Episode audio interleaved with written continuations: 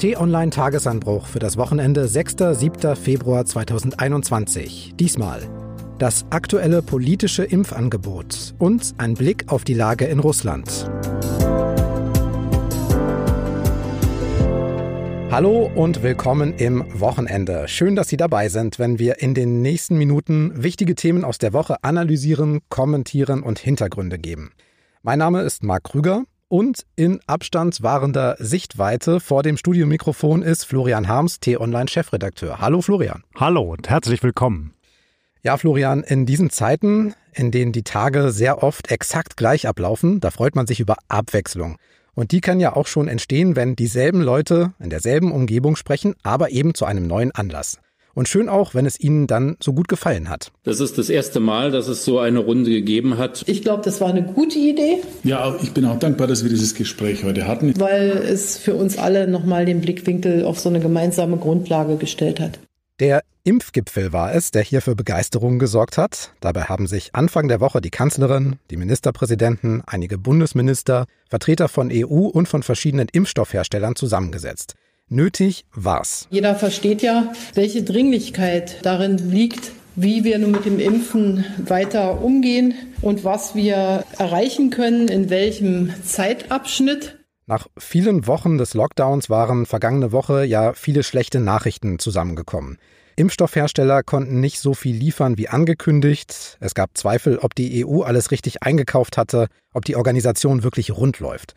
In so einer Situation ist es gut, wenn man mal spricht. Berlins regierender Bürgermeister Michael Müller hat zum Beispiel von den Impfstoffherstellern gelernt, wie kompliziert die gesamten Lieferketten zusammenhängen, welch sensibler wiederum Produktionsprozesses ist und dass man das nicht von heute auf morgen beliebig oft wiederholen und hochfahren kann. Auch das war mit Sicherheit ein Lernprozess. Erkenntnisse gab es also, Austausch auch, aber was ist dabei herausgekommen? Dass unsere Aussage, dass wir bis Ende des dritten Quartals, also bis Ende des Sommers, den Menschen, jedem Bürger eine, ein Impfangebot machen können, dass wir diese Aussage aufrechterhalten können. Aufrechterhalten heißt auch, es ist nichts Neues. Bis Ende des Sommers, konkret am 21. September, soll es ein Impfangebot für alle Erwachsenen geben. Sechs Tage später ist übrigens Bundestagswahl. Also Florian, was bringen konkret solche Gipfel oder Gespräche, wenn hinterher einfach nichts Neues rauskommt bei so einem zentralen Thema wie dem Impfen? Ja, konkret bringen sie natürlich nichts. Ja. Das war ein Placebo-Gipfel, weil der öffentliche Druck auf die Regierenden sehr groß geworden ist, endlich was zu tun und aufzuklären, wo es denn hapern kann bei dieser Impfkampagne. Und dann gab es hektische Bemühungen, diesen Impfgipfel vorzubereiten. Ich habe das live erlebt. Ich war im Kanzleramt und habe so ein bisschen am Rande beobachtet, was für ein großer Druck dort herrschte. Und dann hat man diese Veranstaltung gemacht und hat viele schöne Worte gefunden, um ziemlich wenig zu sagen. Was würdest du sagen, wie kam dieser Druck zustande? Na, einmal durch die Öffentlichkeit, auch durch die Medien, die jetzt mal kritisch hingeschaut haben, aber auch aufgrund der schlichten Tatsache, dass einfach gegenwärtig zu wenig Impfstoff da ist. In vielen Bundesländern sind die Impfzentren vorbereitet, aber die sind eben gähnend leer und verschärft worden ist das Ganze dadurch, dass die Regierenden nicht nur in der Bundesregierung, sondern auch auf Landesebene und auch auf EU-Ebene eben im vergangenen Jahr große Hoffnungen geschürt haben, dass es jetzt endlich losgehen würde mit dem Impfen im neuen Jahr. Ja, Pustekuchen. Und dieser Druck hat auch dazu geführt, dass die Kanzlerin ja sogar noch ein Interview gegeben hat bei den Kollegen der ARD. Ich habe mir das natürlich angehört, weil ich auch die wichtigsten Aussagen unter anderem für diesen Podcast hier haben wollte, aber es gab einfach nichts Neues. Sie hatte alles, was sie da gesagt hat, schon mal gesagt, vielleicht in anderen Worten, aber es gab es schon mal. Die zentrale Aussage für mich, die kam eigentlich im Prinzip von Bayerns Ministerpräsident Markus Söder. Das wird für die Geduld der Menschen noch mal eine echte Herausforderung. Darüber dürfen wir uns nicht täuschen. Und äh, das ist auch sozusagen der ernüchternde Teil an der heutigen Besprechung. Und das hätte er auch vor vier Wochen oder auch vor vier Monaten schon vor vier können. Monaten, Marc. Und daran sieht man eben, die sind getrieben. Und das kann man hart kritisieren. Also beispielsweise die Frage stellen, warum sie denn so einen Impfgipfel nicht schon im vergangenen November gemacht haben mhm. oder sogar noch früher im Spätsommer, als verhandelt worden ist mit den Herstellern, sondern erst jetzt, nachdem der Druck so groß geworden ist. Auf der anderen Seite kann man vielleicht auch ein bisschen menschliches Verständnis äußern, denn die sind natürlich genauso angespannt wie wir alle, wahrscheinlich sogar noch viel mehr, weil dieser große Druck der Verantwortung in der Pandemie auf denen lastet. Und die machen das auch zum ersten Mal. Und tatsächlich ist ja so eine Spitzenrunde zum Thema Impfen gar nicht das Entscheidungsgremium. Das ist ja die Ministerpräsidentenrunde mit der Kanzlerin. Und die steht dann in der kommenden Woche wieder an. Und dann soll es ja darum gehen, wie unser aller Leben nach dem 14. Februar aussehen soll. Bis dahin laufen die bisherigen Lockdown-Regelungen. Die Infektionszahlen, können wir diese Woche sehen, gehen runter, die Todeszahlen leider nur etwas. Worauf werden die Politiker jetzt in diesen Tagen vor allen Dingen schauen, wenn es dann in den nächsten Tagen um die Verlängerung geht? Ja, sicherlich genau auf diese Zahlen, Infizierte und Todesfälle. Vor allem aber auch auf die beunruhigende Entwicklung, dass immer mehr Infektionsfälle mit den neuartigen Mutationen des Coronavirus festzustellen sind. Mhm. Beispielsweise in Nordrhein-Westfalen, in Köln hat man das schon ziemlich genau sequenziert. Und das ist eine große Gefahr, weil eben diese Mutationen dazu führen, dass sich das Coronavirus sehr viel schneller verbreitet. Und wenn die Regierenden in Bund und Ländern jetzt verantwortungsbewusst handeln, dann werden sie den Lockdown verlängern. Familienministerin Franziska Giffey von der SPD hat diese Woche auch noch auf die Situation von Kindern und Jugendlichen hingewiesen und damit eben auch auf die von Familien. Sie fordert eine Öffnungsperspektive für Schulen und Kitas, zumindest einen eingeschränkten Betrieb. Für uns hier im Haus ist ganz klar, dass natürlich zuallererst einmal die institutionellen Einrichtungen, Kitas und Schulen diejenigen sein müssen, die als erstes öffnen, damit eben dieser Rahmen für ein Lernen, für ein wieder Tritt und Fußfassen auch möglich ist. Wäre das vielleicht ein Punkt, in dem es ein bisschen Bewegung geben könnte? Also ja klar. Am liebsten würde man die Kinder wieder in die Schulen und in die Kitas schicken. Ich sage das aus eigener Erfahrung, weil ich weiß, wie verdammt anstrengend das ist zu arbeiten und nebenher noch die Kinder zu betreuen. Aber wir brauchen jetzt einfach Geduld.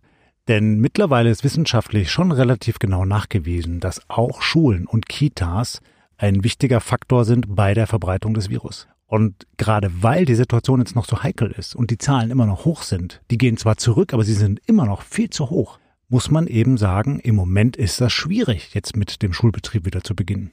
Also wir werden sicherlich nächste Woche im Detail drüber sprechen, aber das hört sich jetzt, wenn ich dir zuhöre, nicht danach an, als wenn es große Lockerungen geben dürfte. Versteh mich bitte nicht falsch. Ich würde am liebsten jedem Kind wieder ermöglichen, in Schule oder Kita zu gehen. Auch die Kanzlerin hat ja jetzt Verständnis geäußert für Familien, fand ich übrigens sehr gut, ja, weil wirklich Familien einen großen Teil der Last tragen gegenwärtig. Ich versichere Ihnen, in der Bundesregierung sind wir uns sehr bewusst, wie hart der Alltag für viele Eltern und Kinder zurzeit ist. Das unterschätzt niemand von uns. Deswegen ist es mir wichtig, Danke zu sagen.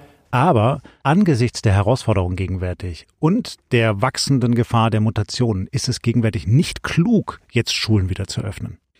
Trotzdem gehen ja auch die Überlegungen so ein bisschen dahin, was die machen, die irgendwann zwei Impfungen bekommen haben. Sollten die Privilegien bekommen, wie es jetzt heißt. Und bei diesem Wort müssen wir aufpassen, wenn wir das hören, denn gemeint sind mit Privilegien ja Restaurant, Kneipen, Theater, Konzertbesuche, Reisen, Hotelübernachtungen, Grundrechte nutzen, kurz ein normales Leben wie vor der Pandemie.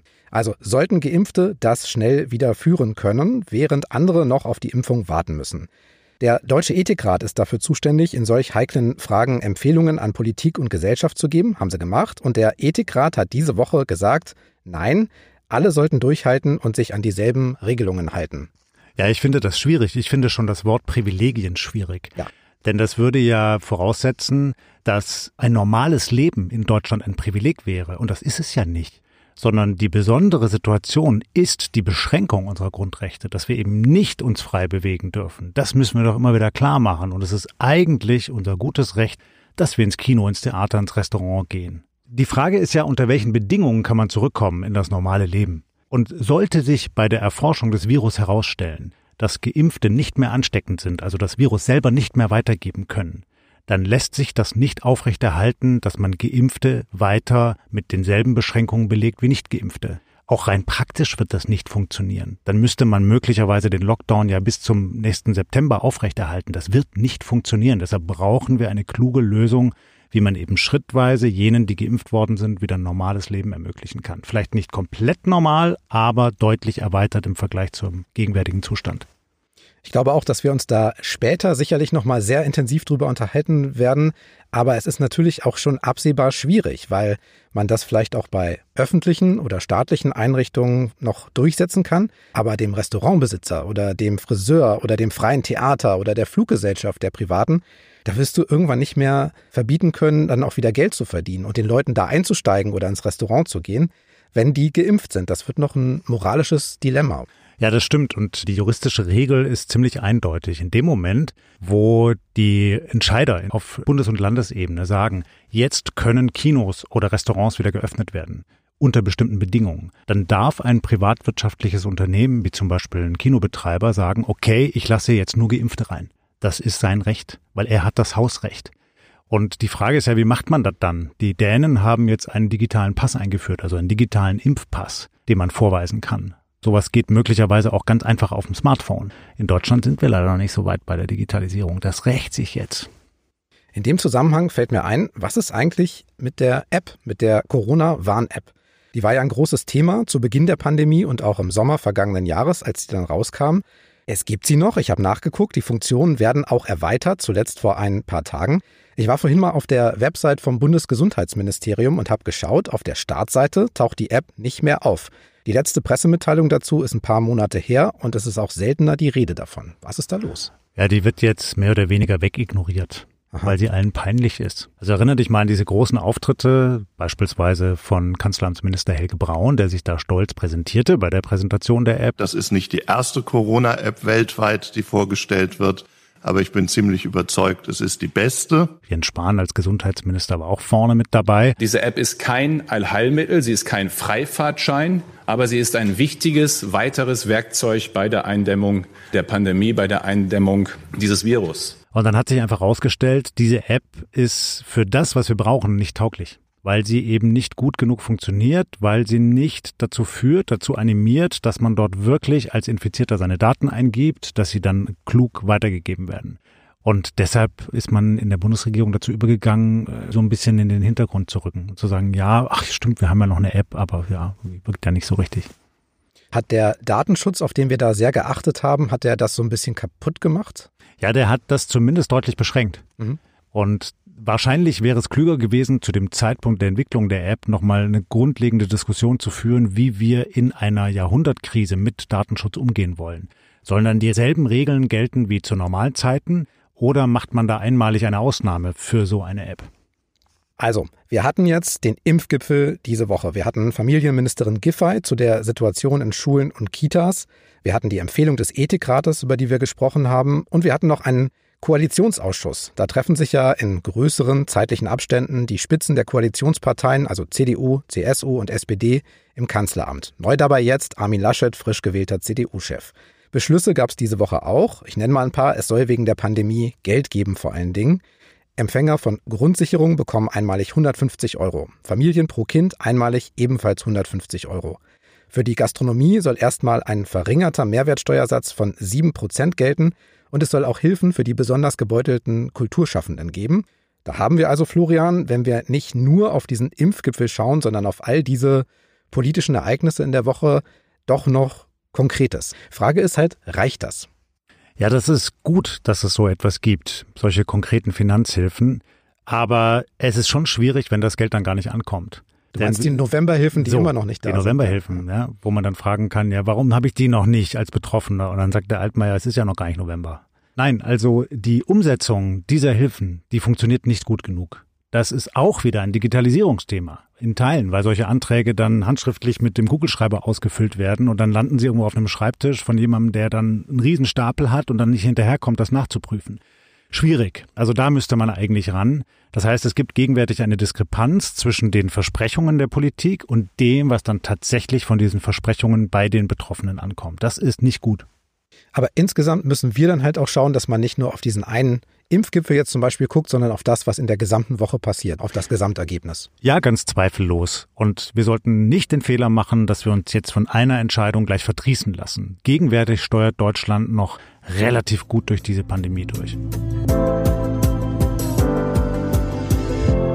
Zweites Thema und es ist ein heikles. Ist Putin schuldig? Manchmal braucht es Ereignisse und Menschen, damit abstrakte Themen greifbarer und klarer werden. Der Blick auf die vergangenen Monate im Leben des russischen Oppositionspolitikers Alexei Nawalny kann ein Beispiel sein. Wir erinnern uns. Nawalny wurde im August vergangenen Jahres mit dem Nervenkampfstoff Novichok vergiftet, mutmaßlich von Agenten des russischen Geheimdienstes. Er kam dann zur Behandlung nach Deutschland in die Berliner Charité, hat sich dann in Baden-Württemberg erholt und ist wieder genesen am 17. Januar zurück nach Russland geflogen. In Moskau wurde er noch an der Passkontrolle abgeführt, per Gerichtseilbescheid für 30 Tage in U-Haft genommen und schließlich in dieser Woche zu dreieinhalb Jahren Straflager verurteilt. Dabei geht es um einen angeblichen Korruptionsfall aus dem Jahr 2014. Der deutsche Regierungssprecher Steffen Seibert sagt dazu, Das gestrige Urteil gegen Alexei Nawalny ist fernab rechtsstaatlicher Prinzipien. Dieses Urteil fußt auf einem Urteil, das der Europäische Gerichtshof für Menschenrechte 2017 als willkürlich und als Verstoß gegen das Recht auf ein faires Verfahren eingestuft hat. Bevor wir schauen, was gerade in Russland passiert, interessiert mich, Deutschland hat den Oppositionspolitiker Nawalny im Koma nach Berlin geholt. Die Kanzlerin hat ihn in der Charité sogar besucht, hat sich zu ihm und seiner Vergiftung klar positioniert. Alexei Nawalny ist Opfer eines Verbrechens. Er sollte zum Schweigen gebracht werden und ich verurteile das auch im Namen der ganzen Bundesregierung auf das Allerschärfste. Der Regierungssprecher findet auch deutliche Worte, haben wir gehört. Wieso hängt sich Deutschland gerade in diesem Fall bei Nawalny so rein? Ja, weil man in der Bundesregierung, auch im Außenministerium weiß, dass es in Russland viele Menschen gibt, die mit Deutschland große Hoffnungen verbinden. Denn es gibt ja vielfältige Verbindungen in der Geschichte zwischen Deutschland und Russland. Und diese Verbindungen bestehen natürlich nicht nur zwischen Regierungen, so dass man sagen könnte, es braucht einen guten Ausgleich zwischen Moskau und Berlin, sondern es gibt in Russland ja eine Zivilgesellschaft. Es gibt Menschen, die sich für Demokratie einsetzen und die haben die Hoffnung, dass Deutschland ihnen dabei hilft. Und für jene tut die Bundesregierung das. Also als klares Zeichen. Tatsächlich gibt es ja aber auch viele autokratische oder zumindest aus deutscher Sicht nicht ganz lupenreine Demokratien. Wenn Deutschland sich da immer so engagieren würde, dann wäre ja viel los hier. Ja, das stimmt. Und Russland ist einfach von den umgebenden Ländern für Deutschland das Wichtigste. Vielleicht nicht der engste Partner, klar, das ist Frankreich und das ist die Europäische Union. Aber wenn Dinge in Russland geschehen, dann hat das unmittelbare Auswirkungen auf Deutschland und auf die deutschen Nachbarländer in Osteuropa. Und deshalb hat man ein großes Interesse in der Bundesregierung daran, dass Russland natürlich stabil ist, aber auch möglichst demokratisch. Und deshalb versucht man eben auch zum Beispiel einen Herrn Nawalny zu unterstützen, selbst wenn er selber vielleicht gar nicht der perfekte Demokrat ist. Und wenn wir die Perspektive mal wechseln, also wie schaut die russische Politik, wie schaut ein Wladimir Putin als Präsident vielleicht auf diese Aktion? Wie bewertet er das, wenn ein Partner plötzlich seinen größten Kritiker oder einen Oppositionspolitiker nach Deutschland holt? Das gefällt ihm natürlich überhaupt gar nicht, kann ihm gar nicht gefallen. Denn aus seiner Sicht, selbst wenn er es nicht eingesteht, ist Alexei Nawalny der gefährlichste Gegner weil er viele Menschen hinter sich schart, weil er es geschafft hat, im ganzen Land Demonstrationen auszulösen und weil er sehr geschickt mit Medien umgeht, mit den sozialen Medien, in einer Art und Weise, wie es eben der Kreml nicht beherrscht. Ein sehr guter Punkt. Sofort nach seiner Festnahme sind ja auch einige Mitarbeiter von Alexei Nawalny festgesetzt worden. Trotzdem haben sie noch zu Massenprotesten im ganzen Land aufgerufen und sie haben ein Video veröffentlicht auf YouTube, in dem eine ja, durchaus pompöse Luxusvilla mit allem Schnickschnack am Schwarzen Meer direkt mit Putin in Verbindung gebracht wurde.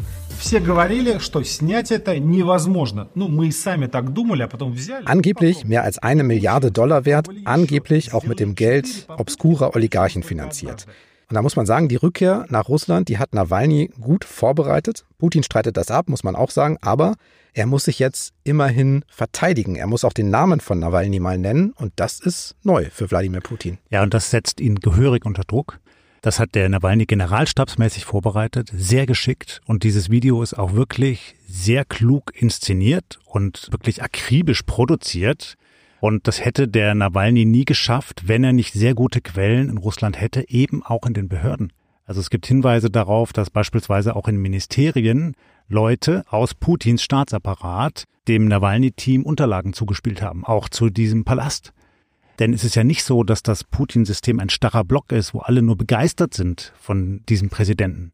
Und das macht es dann eben auch für Putin so gefährlich, weil er eben weiß, zumindest in Teilen kann seine Herrschaft auch auf tönernen Füßen stehen. Was Nawalny auch geschafft hat, ist tatsächlich, kommen nicht nur in Moskau viele tausend Menschen zu Protesten, obwohl die ja von der Polizei verboten sind und es da auch sehr viel Gewalt gibt. Auch in den kleineren Städten im riesigen Russland gibt es Proteste. Du hast gesagt, er wird gefährlich für Putin, aber reicht das, um Langzeitherrscher Putin auch wirklich in Bedrängnis zu bringen? In Schwierigkeiten ganz bestimmt, in Bedrängnis, na, da bin ich schon skeptisch, denn das System Putin hat schon einige Krisen durchstanden und es hat es immer wieder geschafft, sich am Ende durchzusetzen. Und der erfolgreichste Hebel dabei sind nicht die Polizisten, die dann auf Demonstranten einprügeln und ist nicht ein Straflagersystem. Der entscheidende Hebel ist, dass das Putin-System es geschafft hat, große Teile der Bevölkerung in Apathie zu versetzen und so ein Gefühl auszulösen, na, gegen das Regime kann man da eh nichts machen. Ich habe ja ein einigermaßen anständiges Leben und einer sitzt halt immer da oben und das ist halt der Putin. Und zugleich hat Putin noch den Hebel des Nationalismus bewegt. Also immer dann, wenn er eine besonders große Krise erlebt hat, wenn es Proteste gegeben hat, dann gab es plötzlich einen Konflikt im Ausland, wo man einmarschieren musste, ja, also im Kaukasus oder in der Ukraine oder in Syrien. Und dann haben die Staatsmedien dann die ganze Zeit erfolgreiche Soldaten gezeigt, die jetzt mal richtig einem äh, Gegner was aufs Haupt geben. Und zugleich hat eben dann das Regime es immer geschafft, den Menschen das Gefühl zu geben, gegen all diese äußeren Bedrohungen gibt es nur einen, der dagegen was tun kann. Und der sitzt im Kreml und heißt Putin. Dann lass uns nochmal auf den Alexei Nawalny gucken. Der wird als Oppositionspolitiker beschrieben, als Kreml-Kritiker, als Blogger. All das mag stimmen, er hat auch 2013 für das Amt des Moskauer Bürgermeisters kandidiert zum Beispiel und mit 27 Prozent einen unerwartet hohen Stimmenanteil bekommen. Für die Präsidentschaftswahl 2018 ist er dann nicht zugelassen worden. Aber es ist halt auch gar nicht so klar, für was Nawalny politisch eigentlich steht. Ihm wurden nationalistische Tendenzen vorgeworfen, linke Tendenzen, rechte Tendenzen. Wenn man von ihm hört, hier in Deutschland, dann geht es meist eben um den Kreml-Kritiker und um die staatlichen Repressionen gegen ihn. Das reicht vielleicht für eine Projektionsfigur, aber reicht das auch für einen Politiker oder einen Staatenlenker? Schwierig, er ist vor allem ein Aktivist und wahrscheinlich auch ein Populist. Denn er wählt seine Positionen offenkundig nicht nach politischen Überzeugungen, sondern aus taktischen Erwägungen. Und eigentlich hat er nur ein großes Ziel, dass Putin abtritt. Und deshalb hat er mit seinem Team die Methode des geschickten Wählens ausgetüftelt. Per App, ja. So, das heißt, dass man eben nicht jenen Politiker unterstützt, zum Beispiel in den verschiedenen Regionen, dessen Programm man gut findet, sondern jenen, der die größte Chance hat, sich gegen den Putin-Kandidaten durchzusetzen. Ob das jetzt ein Linker ist, ein Kommunist oder ein Rechter, ein Nationalist, ist denen dann egal. Die unterstützen den dann. Und das ist natürlich schon eine populistische Haltung. Du hast ja vor ein paar Tagen äh, Gerhard Schröder interviewt, Ex-Bundeskanzler und enger Freund von Wladimir Putin. Er arbeitet ja für russische Energiekonzerne. Ihr habt ihn auch nach Russland gefragt. Und jetzt interessiert uns natürlich, wie reagiert er? Was sagt er dazu? Also Gerhard Schröder hat natürlich eine sehr andere Sicht auf Russland als viele in der deutschen Politik und in den deutschen Medien. Da kann man einiges dran kritisieren. Er ist ja Gazprom-Lobbyist und Lobbyist für die Ostsee-Pipeline. Aber was mich beeindruckt hat, er beschäftigt sich eben auch mit der russischen Geschichte. Und er kann auch die russische Sichtweise erklären auf die ganzen Konflikte mit dem Westen. Und wenn man sich das ein bisschen anhört, dann merkt man eben schon, okay, das ist auch eine mögliche Sichtweise. Sollten wir da vielleicht ein bisschen mehr raufgucken, weil das deutsch-russische Verhältnis ist jetzt nicht gerade das Beste aktuell. Ich glaube, das kann man so sagen. Aber es gibt sehr starke Verbindungen durch die Geschichte, du hast es gesagt, durch die Wirtschaft, durch gegenseitige Abhängigkeiten, durch Partnerschaften.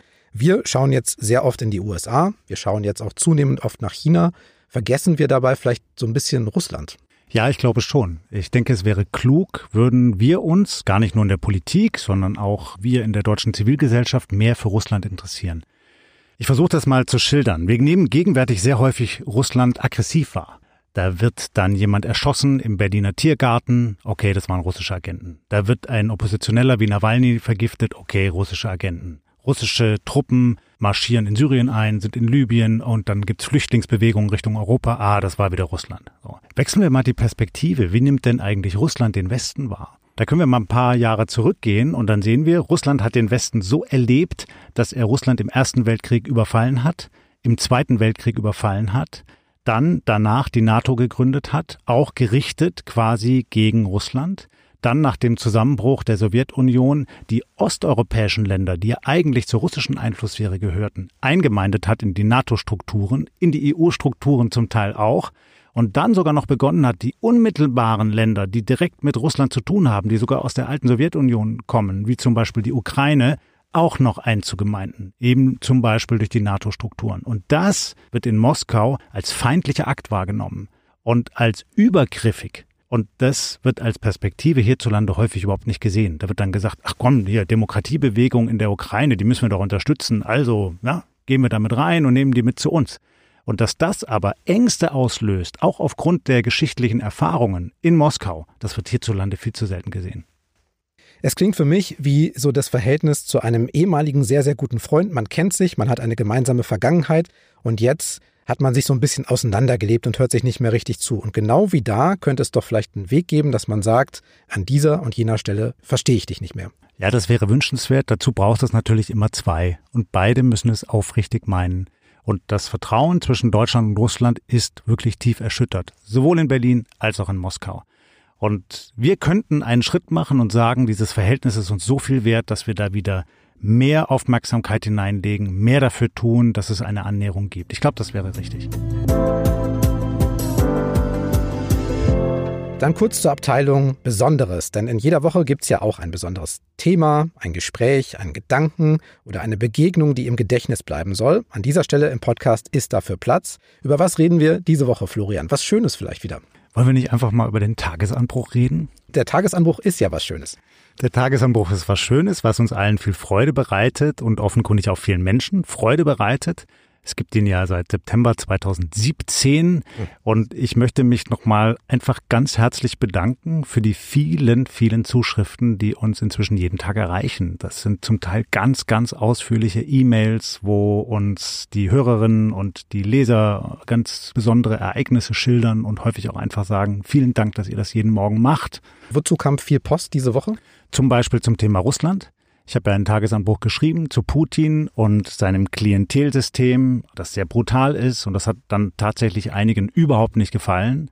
Haben auch eine ganze Menge gesagt, ich bestelle den Newsletter jetzt deshalb ab, weil mir diese Meinung nicht passt. Kann man machen, aber pff, eigentlich sollte man doch mal sich auch an anderen Meinungen reiben, finde ich, oder? Dann finde ich, gehört zum kompletten Bild auch noch dazu, zu sagen, du schreibst den wirklich selbst jeden Abend, du sitzt da auch sehr lang. Manche Leute machen sich vielleicht auch gar keine Vorstellung, dass der Chef dann tatsächlich auch nochmal bis in die Puppen da sitzt und selber schreibt. Ja, ich mache das ja gerne, aber manchmal stutze ich schon, wenn ich dann morgens so Beschwerden kriege. Ach, Herr Harms, warum haben Sie das diesmal denn nicht so gut geschrieben? Oder warum haben Sie es nicht selber gemacht? So. Ich glaube, manchmal machen sich einige Leute gar nicht klar, was das bedeutet, diesen Newsletter zu schreiben, wenn man einen zehn Stunden Arbeitstag hinter sich hat, sich dann hinsetzt, erstmal die Nachrichtenlage checkt, guckt, was so in den Zeitungen des nächsten Tages steht, Nachrichten guckt, nachdenkt, eine These entwickelt und dann was schreibt. Das sind vier Stunden, die dann nochmal draufkommen. Und dann ist es häufig tatsächlich drei Uhr in der Nacht. Dann gibt's noch einen extra Dank an alle unsere Stammhörer, die jeden Tag und auch jedes Wochenende zuhören. Das freut uns sehr. Genau wie auch Ihre Kommentare, Lob, Kritik an podcasts.tonline.de und Ihre Bewertungen bei Apple Podcasts. Wenn man dort beim Tagesanbruch auf fünf Sterne klickt, dann ist das wie ein kleiner Applaus für uns und darüber freuen wir uns natürlich auch. Sagen Sie gern weiter, dass es diesen Podcast gibt. Erklären Sie anderen, wie man ihn hört und kostenlos abonniert.